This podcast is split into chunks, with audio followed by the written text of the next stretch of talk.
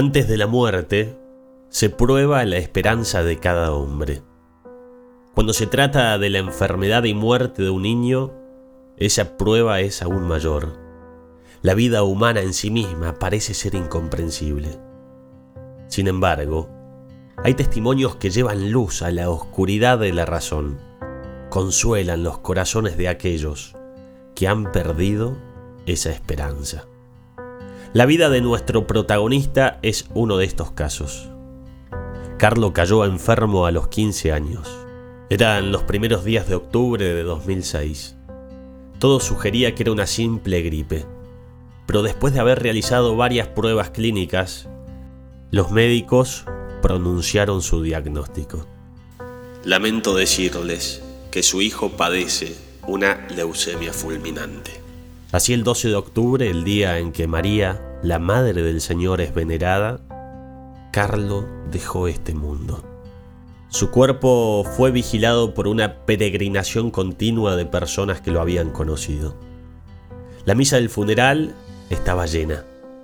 Sus padres eran víctimas de un dolor punzante, pero también sentían consuelo al entender que esto no era un fin, sino un hasta luego. Desde ese momento en que Carlo dejó este mundo, los testimonios, historias, recuerdos y correos electrónicos no dejaron de llegar. Nos muestran los miles de signos que abren nuestros ojos, nos hacen ver la vida con una mirada de esperanza. Como él siempre decía, la Eucaristía es la autopista al cielo. Y sin dudas, él ya ha llegado al final de ella, ya ha llegado al cielo. Hola, mi nombre es Julián y estoy acá acompañado de Mateo. Este podcast se llama Testigos de Esperanza. Déjate sorprender con los podcasts que ya hicimos y con los que estamos por hacer. Te damos la bienvenida. Te damos la bienvenida a Testigos de Esperanza. Bienvenidos a todos a un nuevo episodio. Hoy la verdad que estoy muy contento. Tenemos un episodio distinto muy esperado también, les cuento cómo surgió. Al principio de esta cuarentena decidí mandarle uno de estos episodios de Testigos de Esperanza a una cuenta de Instagram de México, pensando que no me iban a responder. Pero bueno, respondió, le dijo que me dijo que le gustaba mucho. Y bueno, surgió la idea de hacer algo juntos. Y ese día llegó. Resumiendo, ese día llegó hoy y le pusimos el nombre Rodéate de santos y te convertirás en uno. Una frase espectacular que nos pareció que podía describir un poco la intención que teníamos nosotros con este episodio. ¿Cómo estás, Julián, para hoy? Hola, Mateo. ¿Cómo no voy a estar contento después de esta gran producción que estamos haciendo juntos? ¿Con quién? Con Sofía Carreón de Seamos Santos. Desde México estamos en este momento hablando por Zoom y algo que me pareció increíble cuando empezamos a hablar en las primeras reuniones es que nos dimos cuenta que coincidimos que nuestro primer podcast fue justamente el, mismo día, el 22 de octubre del año pasado. Los dos largamos ese día justamente por Juan Pablo II, así que ya nos une algo que es muy grande. ¿Cómo estás, Sofía? Contanos un poco de qué es Seamos Santos. Hola, hola, la verdad yo muy feliz de estar aquí, muy emocionada. Creo que va a ser un gran, gran episodio. Y pues bueno, a ver, me presento súper rápido. Me llamo Sofía Carreón, soy mexicana y justamente tengo una cuenta en Instagram que se llama Seamos Santos, ¿no? Entonces, así viéndolo rápido, ¿qué es Seamos Santos? Es una cuenta en Instagram, ¿no? O al menos así empezó. Em, justamente el 22 de octubre saqué el, el, podcast, que también se llama Seamos Santos. Y, y nada, a ver, este proyecto nació de, de que para mí fue un gran descubrimiento saber que realmente estábamos llamados a la santidad, ¿no? Creo que a veces no es tan obvio como debería de serlo. Y cuando descubrí esto fue como, sí, no, no, no, me lo, no me lo podía quedar callada para mí, ¿no? Entonces, de ahí nació la cuenta en Instagram, de ahí nació el podcast y pues sí, al final, este es el mensaje que, que busco transmitir con todo esto. ¿Ustedes cómo empezó Testigos de Esperanza? Excelente, Sofi. Bueno, te contamos nosotros un poco. Eh, la verdad que nosotros con Julián pertenecemos a la misma comunidad y un día charlando en un retiro, me acuerdo, hace un año, un poco más de un año, eh, vimos la necesidad y coincidíamos en que había una falta de contenido en español. Y bueno, surge esta idea de, de generar un podcast, de generar contenido. Y a Julián le recibe una luz, si querés contarle a Julián ahí en, en una celebración, donde teníamos que hablar de santos. Sí, por lo menos nos damos cuenta que había que hablar de santos porque ellos son los grandes héroes de nuestra fe, son los que los campeones, los que lograron amar tanto a Jesús que están en el cielo, ¿no? Entonces, ¿cómo no vamos a contar la vida de ellos y bueno, también aprender algunas cositas de ellos? Y por otro lado, también nos dábamos cuenta que queríamos hablar de esto porque queramos o no, todos estamos llamados a ser santos. Entonces, si nosotros los vemos a ellos y nos acercamos a Jesús, probablemente estemos un poco más cerca de la santidad. ¿No? Y todo este mensaje que hemos estado poniendo en redes desde antes de rodéate de santos y te convertirás en uno, ¿no? Creo que sí, esa es la clave principalmente. Y ahorita del, santo que queremos hablar, que es Carlo Acutis, creo que es alguien que, comprendió esto y lo supo vivir, ¿no? Excelente, sí. Bueno, ya que lo nombras al protagonista de este episodio, eh, me parece que está bueno contarles a la gente quién era Carlos Acutis. Carlos Acutis se viralizó hace poco un video de él, que bueno, a lo mejor alguno no lo vio, por eso les voy a contar un poco quién es. Hoy tendría 29 años. Algunos se preguntan, ¿será el santo millennial? Bueno, no lo sabemos, capaz que sí. Eh, ahora, justo hoy, charlando con ustedes antes de grabar, nos enteramos de que lo van a beatificar próximamente. Sí, el 10 de octubre de este año el Papa Francisco ya pasa a la categoría de beato. Actualmente es siervo de Dios, un ejemplo para nosotros, pero pasa a la categoría de beato. Así que estamos muy contentos y para nosotros es una gran confirmación también. Sí, sí, sí, una gran confirmación. Bueno, y volviendo a Carlos, eh, a Carlos, perdón, lo que pasa es que aquí en español sería Carlos. Carlos nació en Londres, Inglaterra, sus padres se encontraban trabajando allá y unos años después de su nacimiento vuelven a Milán, de donde era la familia de Carlos, ¿no? Carlos era un chico normal, que le gustaba el fútbol, la play, la informática, pero ¿qué pasó? Desde chico ya mostraba una inclinación hacia las cosas de Dios, que llamó la atención de su madre. Y su madre se empezó a acercar, se empezó a, plantearse la necesidad de tener respuestas a la pregunta de Carlos, de Carlos, sobre, sobre la fe. Entonces, como Carlos desde chico ya fue llevando a su familia hacia una vida interior, hacia una vida de fe. Bueno, no sé ustedes, pero yo me acuerdo, mis primeros ahorros de chico, lo primero que hice fue irme y comprar unos botines de fútbol. Para mí eran muy importantes y por eso fui y me compré eso. Ustedes, Sofía, Mateo, ¿qué fue lo primero que compraron con sus ahorros?